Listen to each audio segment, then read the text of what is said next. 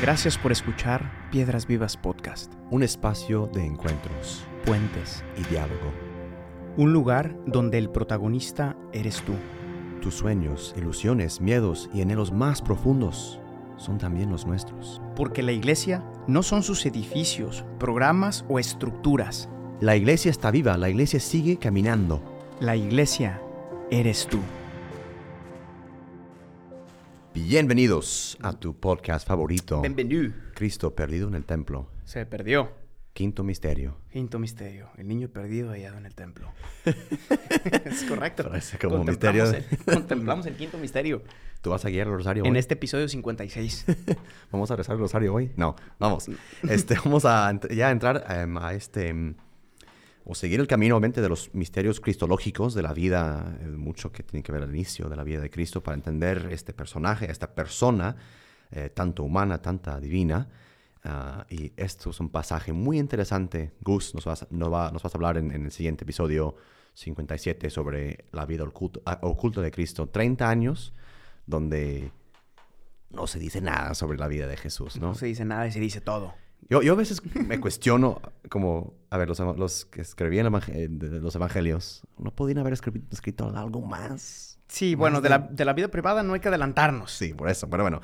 Pero no lo conocían, además. Se me hace que lo conocieron después. Pues que iban a andar escribiendo. No, pues pregunta a María si, si, les- si sacaba Yo dieces creo en... que Juanito pudo haber preguntado, ¿no? Si sacaba dieces en, en- en hebreo o... Ahorita vamos a ver que a los 12 le, le sabía más que los le- profesores. Le, Le, le iba muy bien en, la- en iba las- muy bien en hebreo y en griego. En, la, la escuela.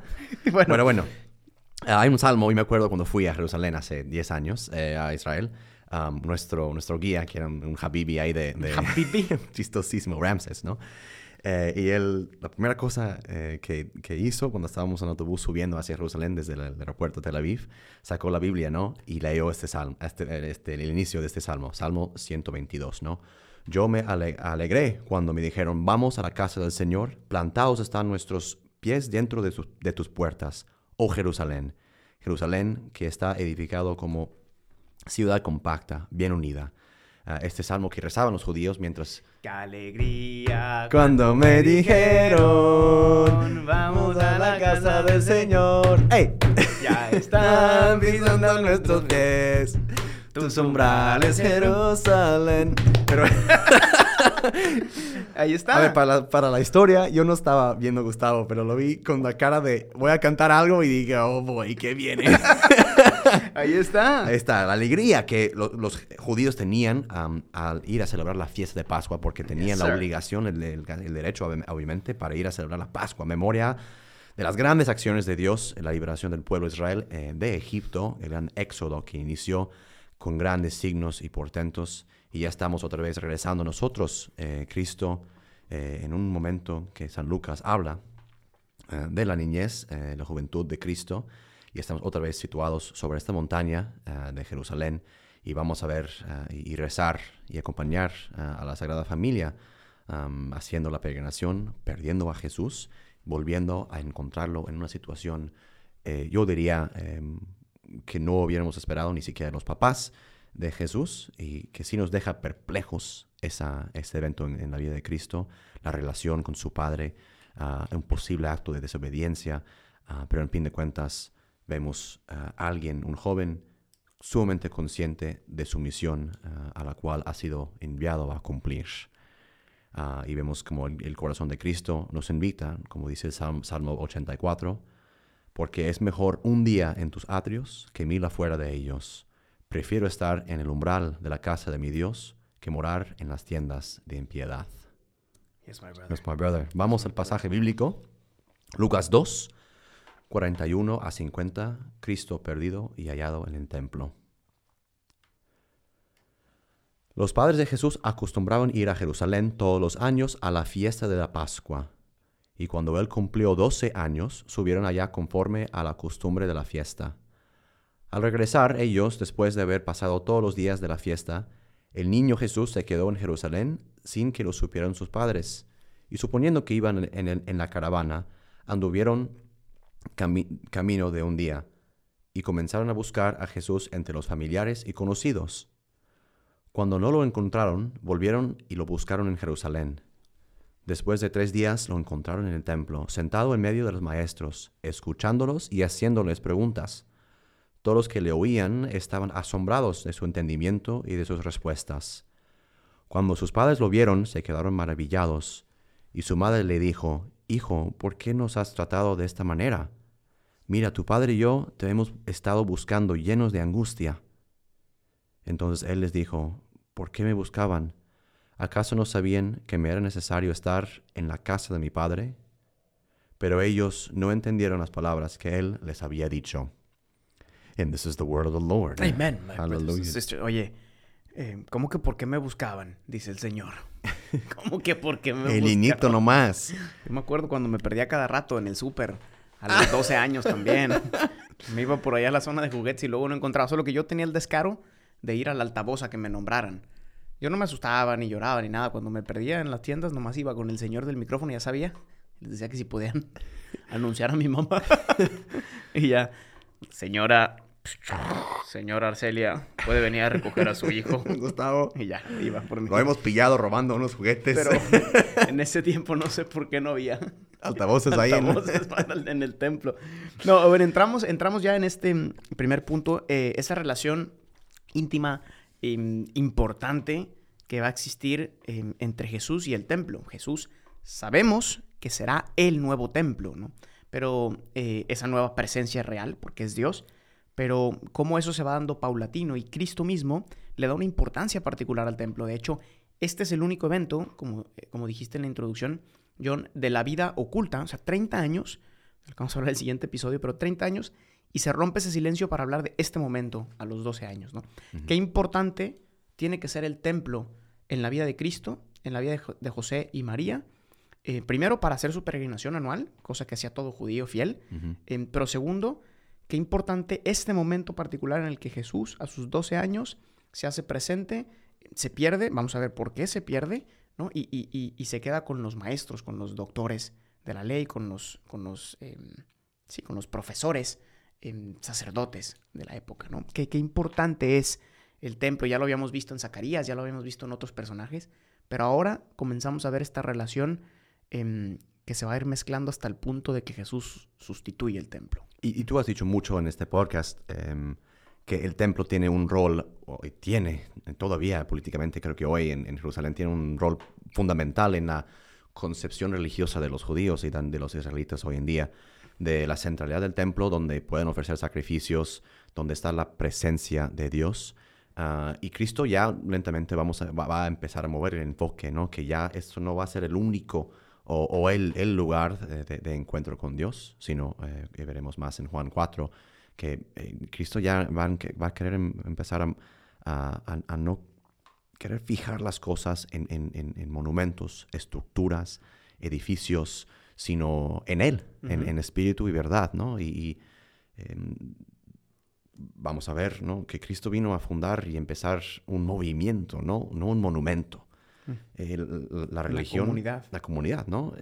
Vamos a ver un, un pasaje también interesante cuando la nueva iglesia que se empieza a formar después de la resurrección de Cristo, habrá un momento de, de movimiento profético y, y- y poético casi, ¿no? Los discípulos de, de Emaús, ¿no? Que Lucas 24, tienen la- las espaldas, de hecho, hacia Jerusalén. Mm. Eh, caminan lejos de Jerusalén, eh, están en movimiento, ¿no? Y Cristo es ahí. Cristo no los va a encontrar en el templo, sino en el camino y les explica las, es- las escrituras en camino, ¿no? O sea, Cosa que estaba reservado al templo Exacto. o a la sinagoga.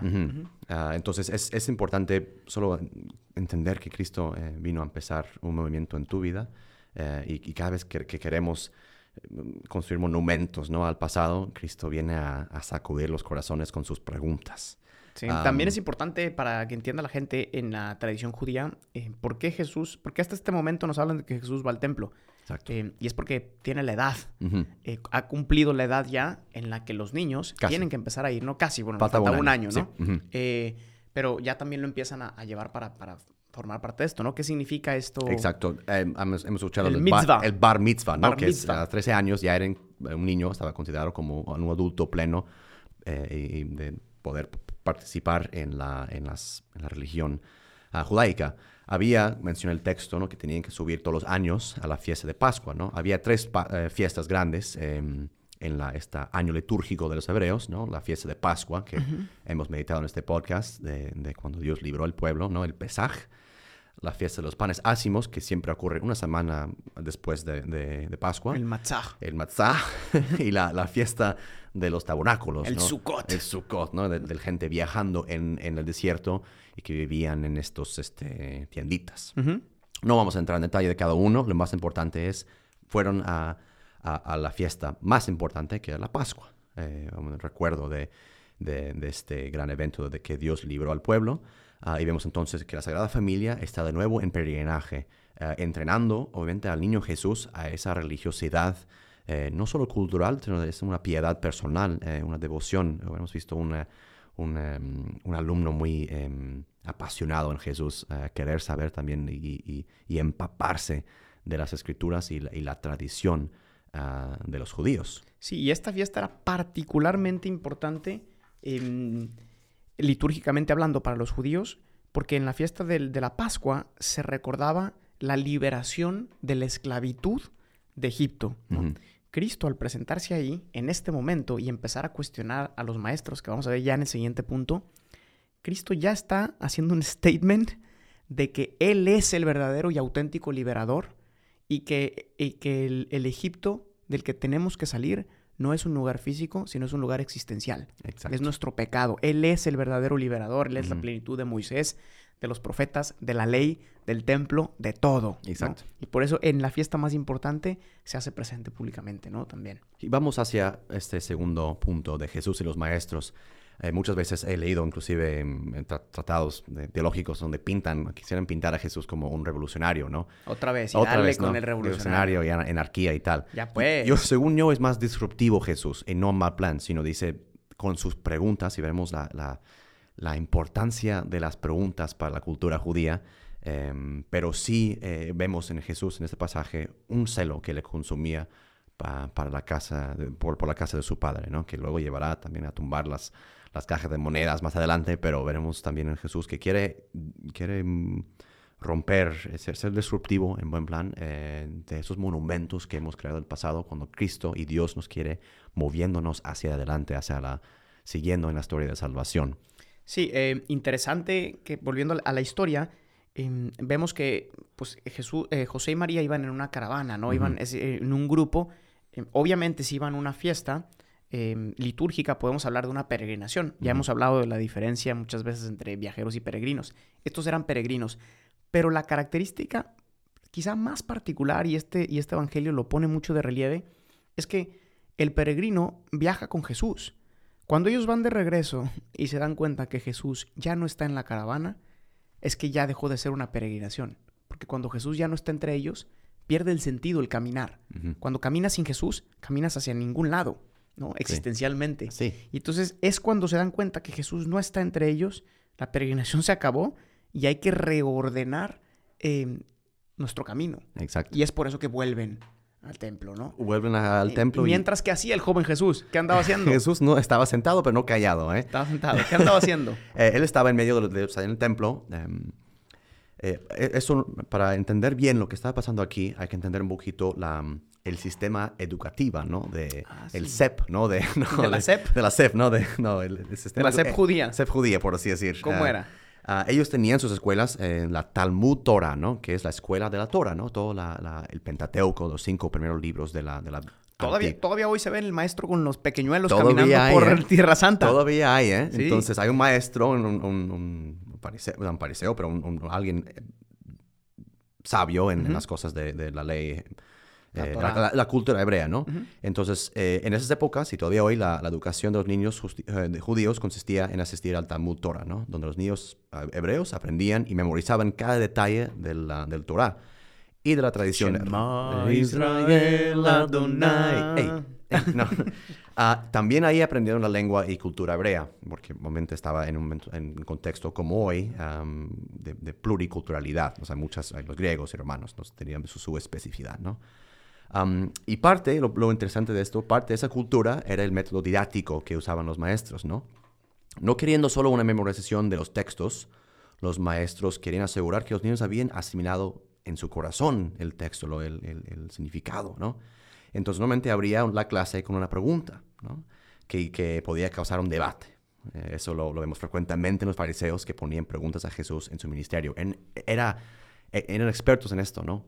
Vamos a poner una pregunta que pone a prueba tanto al discípulo, tanto al, al maestro Jesús.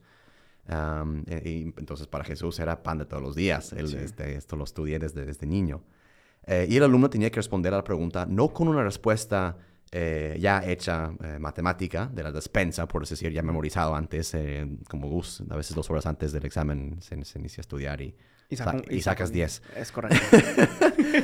um, pero tienen que responder con una pregunta que, que, que, contiene la misma pregunta, pero llega, por así decir, de otra, de otra parte. Uh -huh. Te explico, ¿no? El, el, maestro podía preguntar, este, ¿qué es 2 más 2?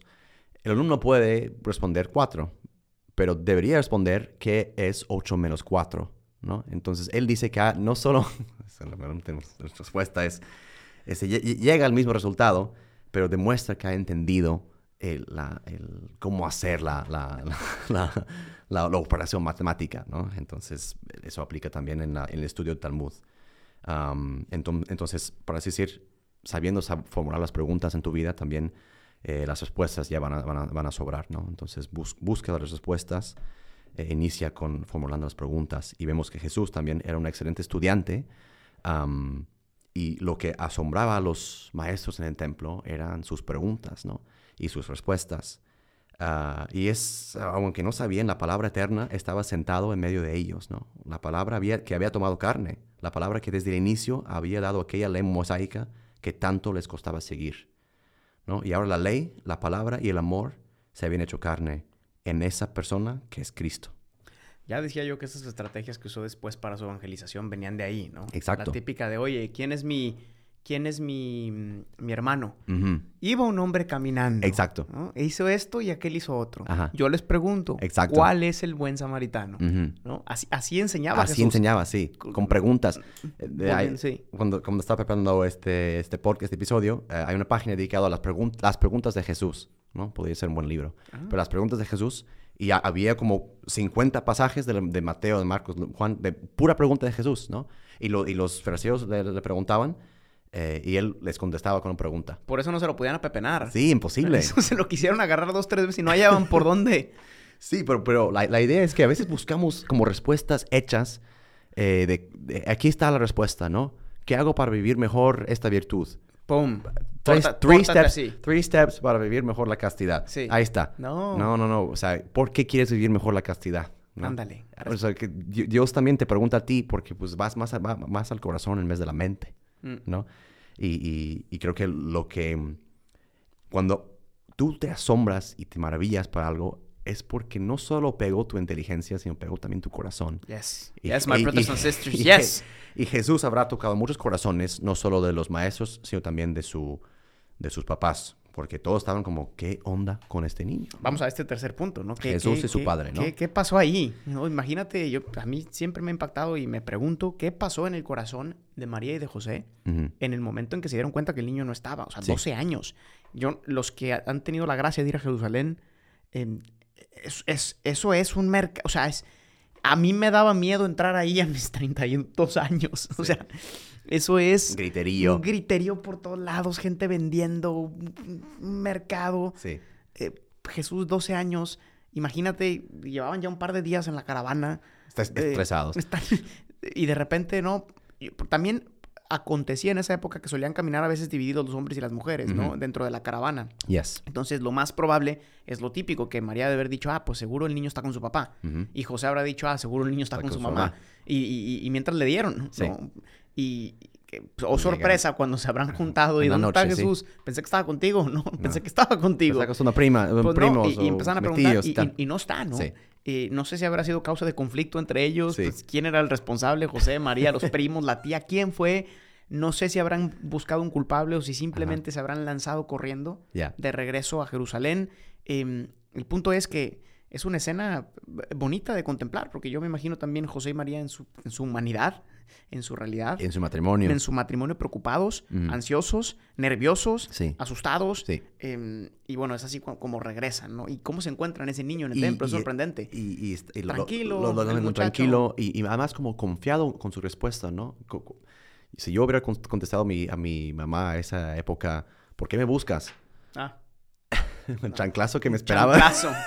Ah, ¿por qué te busco? Ah, a lo mejor porque tienes 12 años. ¿Cómo que por qué te busco? Vemos en Jesús, vemos en Jesús, obviamente, una cierta, una gran conciencia de su misión y un, y un, celo, ¿no? Vemos también esos adolescentes que también tienen grandes ideales para salir ah, y, y, sí ser parte del cambio y no solo parte del problema.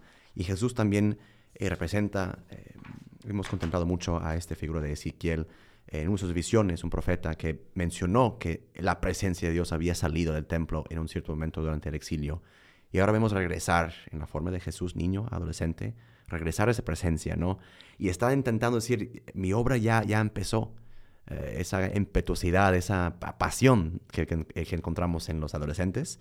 Em, y, a veces tuvo en, su momento también que, regular y decir que, bueno, eh, no, es mi, no es mi hora, eh, es un anuncio de, lo que Dios me está llamando a hacer ah, y, la presencia em, en el templo ya es un señal de lo que será más adelante eh, su, su, misión, eh, tanto con los fariseos, tanto con los gentiles, con otros judíos. Entonces, Él se somete otra vez. Vamos a concluir. Vamos a concluir. Jesús se somete a la, a la voluntad de sus padres, aún perplejos y confundidos por las acciones de Jesús. Esas acciones y Jesús, Jesús muchas veces van a generar rechazo, confusión e inclusive enojo en muchas personas que encuentran a este, esta figura de división. Pero vemos como María, aún en su angustia, sabe contemplar y ponderar esas cosas en su corazón. Actitud fundamental para todos aquellos que quieren ver a la acción de Dios en las historias de su vida. Yes, my brother. Rezamos, my brother, para concluir este, este episodio. Padre Dios, lléname de celo, amor, pasión y deseo para tu casa, las cosas de tu casa, que mi único deseo sea encontrarte en tu casa y en tu presencia, y que los demás tengan también la misma experiencia. Ayúdame a abrazar el silencio tremendo de mi vida ordinaria, el plan que a veces se desarrolla más lento de lo que quisiera, pero que va al paso de tu plan eterno. Amén. Amén, my brothers Muchas gracias, gente. En el siguiente episodio, Jesús en la vida oculta. Hasta entonces. Gracias por escuchar este episodio. Piedras Vivas es una comunidad de personas que ha descubierto su identidad de hijos y que responde con libertad y frescura a la misión que Jesús confió a su iglesia. La iglesia no son sus edificios. La iglesia eres tú. Para más experiencias y contenido, síguenos en nuestras redes sociales y en la página oficial de Piedras Vivas.